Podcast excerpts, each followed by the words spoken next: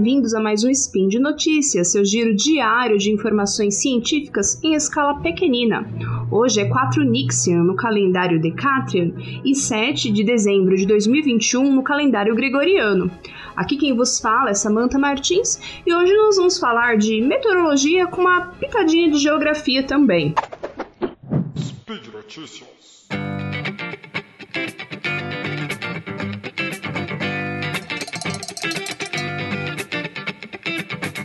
Bom, vamos primeiro falar do Cerrado, um bioma tão ameaçado. O Cerrado é um dos seis grandes biomas do Brasil, sendo o segundo mais extenso e é um, dos mais ricos em biodiversidade.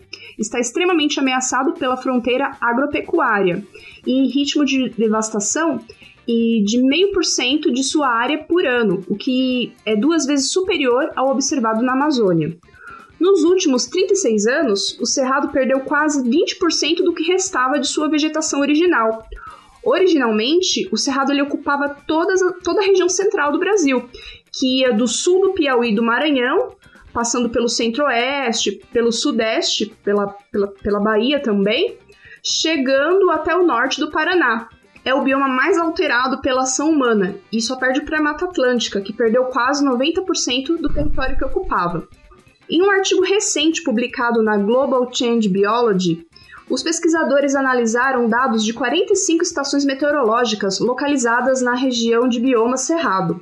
Foram dados de 1961 até 2019 e os pesquisadores constataram que na estação seca, a temperatura média do cerrado subiu de 2,2 graus Celsius a 4, 4 graus Celsius.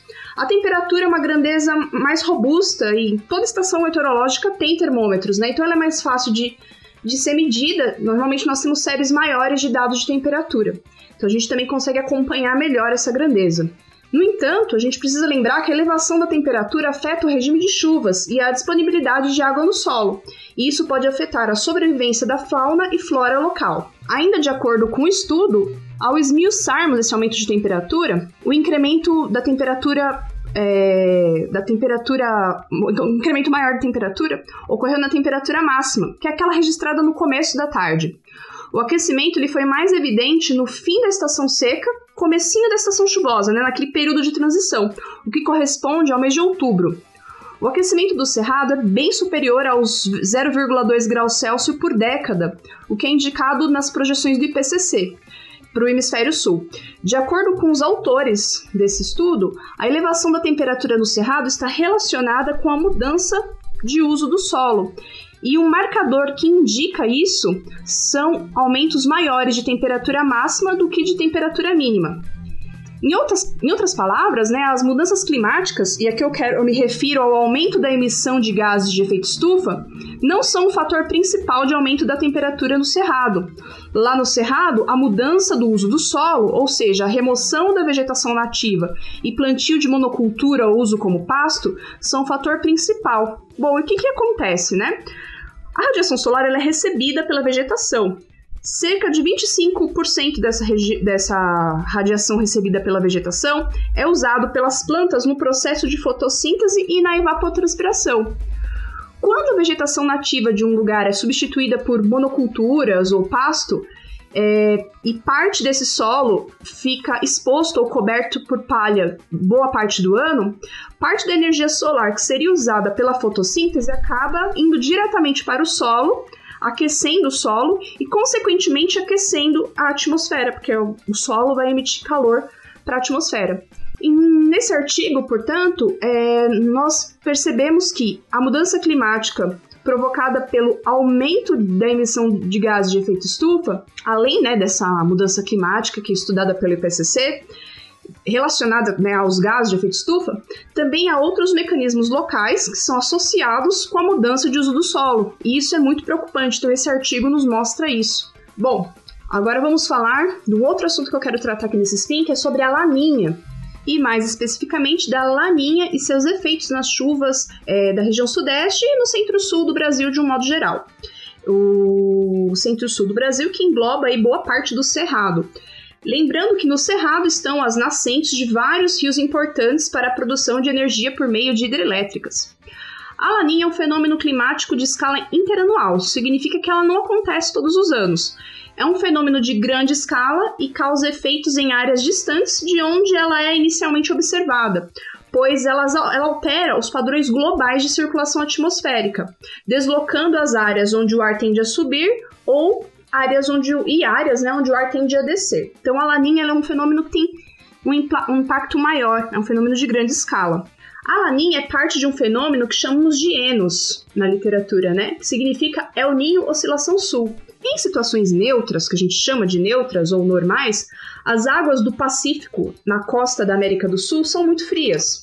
Em condições de El Ninho, que é o irmãozinho da Laninha, que é mais conhecido, há um, um leve aquecimento dessas águas e em condições de Laninha, ao contrário, há um, resfri há um resfriamento dessas águas aí na costa pacífica da América do Sul.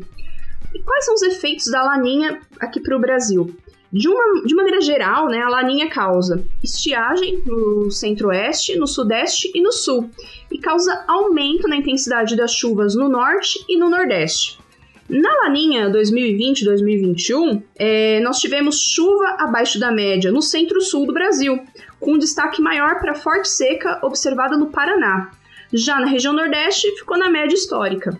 A gente precisa lembrar que ainda não identificamos um padrão, né? Por exemplo, um ano tem laninha, no outro ano é, é, é, consequentemente vai ser El Ninho, no próximo vai ser um ano neutro.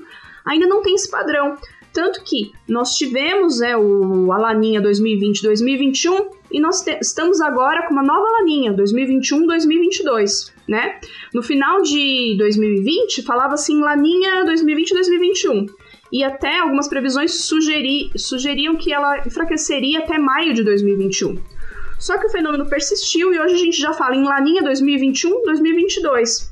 O que não significa que essa laninha 2021-2022 vai ser a mesma, vai, vai ter os mesmos efeitos, né, do que a laninha 2020-2021. Algumas previsões para a laninha 2021-2022 são: as chuvas no norte e no nordeste vão ficar um pouquinho acima da média climatológica. Já o sudeste, o centro-oeste, também definido ainda. E a seca no sul, na região sul, ainda vai se vai, vai, vai continuar, né? Vai se prolongar um pouco mais. No episódio 461 do SciCast, eu e uma equipe maravilhosa falamos sobre é, a laninha e sua relação com a atual seca, falamos sobre a questão da geração de energia elétrica e sobre inflação e sobre todos os desdobramentos dessa seca. Se você ainda não ouviu, confiram lá que o episódio está excelente. E por hoje é só. Apoie nosso projeto, apoie o SciCast e os outros podcasts do Portal Deviante.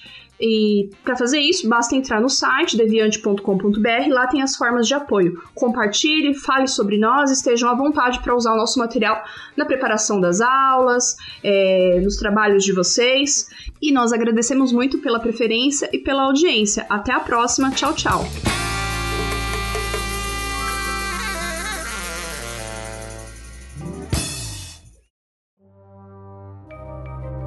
Este programa foi produzido por Mentes Deviantes. deviante.com.br.